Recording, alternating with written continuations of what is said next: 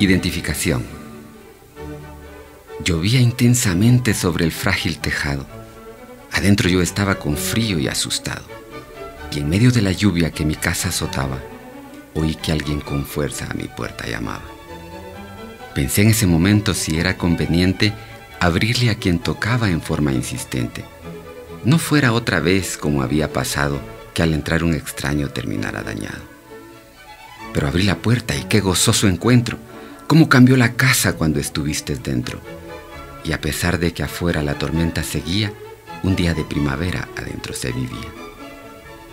Yo te rogaba entonces que tú nunca te fueras, que alumbrando mi vida por siempre estuvieras, porque entendí que mi vida no tendría sentido si llegaba a perder lo que había tenido. Y tú dijiste entonces que nunca partirías, que viniste a quedarte porque tú ya sabías que existía en mi vida un inmenso vacío de profundas tinieblas y horriblemente frío. Pero una mañana te busqué a mi lado y al ver que ya no estabas me sentí angustiado. Empecé a buscarte con angustioso empeño y hasta llegué a pensar si serías un sueño. Te busqué por la calle gritándote insistente, la gente que me oía me creía demente. Regresé a la casa triste y fatigado, preguntándome a solas en qué había fallado. Me acerqué entonces ante aquel espejo y grité de gozo al verte en el reflejo. Pero qué cosa extraña lo que me sucedía. Yo era el que estaba enfrente, pero tú te veías. Me di cuenta entonces que yo había cambiado, que mi cuerpo y el tuyo se habían mezclado, que a pesar de sentir siempre las manos mías, al moverlas lo hacía como tú lo hacías. Y comprendí entonces que no habías mentido, que nunca de mi lado tú te habías ido. Comprendí entonces que no me habías dejado, que adentro de mi cuerpo te habías mudado. Los dos cónyuges estaban de acuerdo. Siempre que el pastor llegaba a visitarlos, había calma en el hogar. Podían discutir con serenidad sus problemas, llegaban a algún acuerdo y vivían en paz por algunos días. Llegaron entonces a la conclusión de que para vivir tranquilamente debían invitar más seguido al pastor, y así lo hicieron. La fórmula al principio les dio resultado, pero tenían dos problemas. El primero era que notaron que ya empezaban a discutir en forma más violenta en presencia del pastor y que éste no podía estar con tanta frecuencia en su hogar.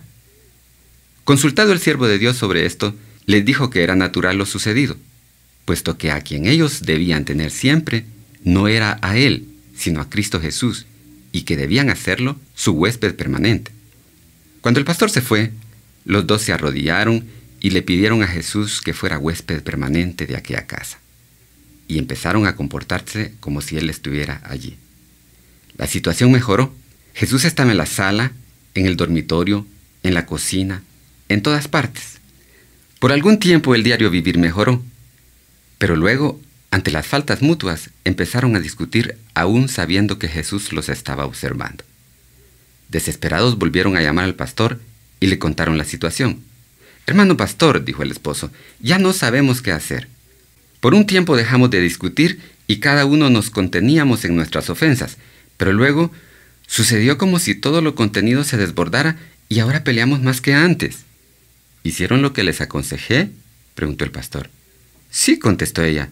Le pedimos a Jesús que fuera el huésped invisible de esta casa y así nos conducimos delante de él. Por algún tiempo con respeto. Pero ahora ya no funciona. Allí está el problema, dijo el pastor. Jesús ayuda mucho como huésped en la casa, pero nos da poder cuando es huésped en nuestro corazón. Hasta ahora, dijo el ministro, ustedes han sido como un cubo de hielo en un vaso de agua. Él está en el agua, pero el agua no está en él. Sean pues como un vaso metido en una piscina. Está en el agua y el agua está en él. Y entonces, puesto que Cristo estará dentro de ustedes, también podrán hacer las obras que Él hace a partir de hoy, entiendo que para hacer hay que ser.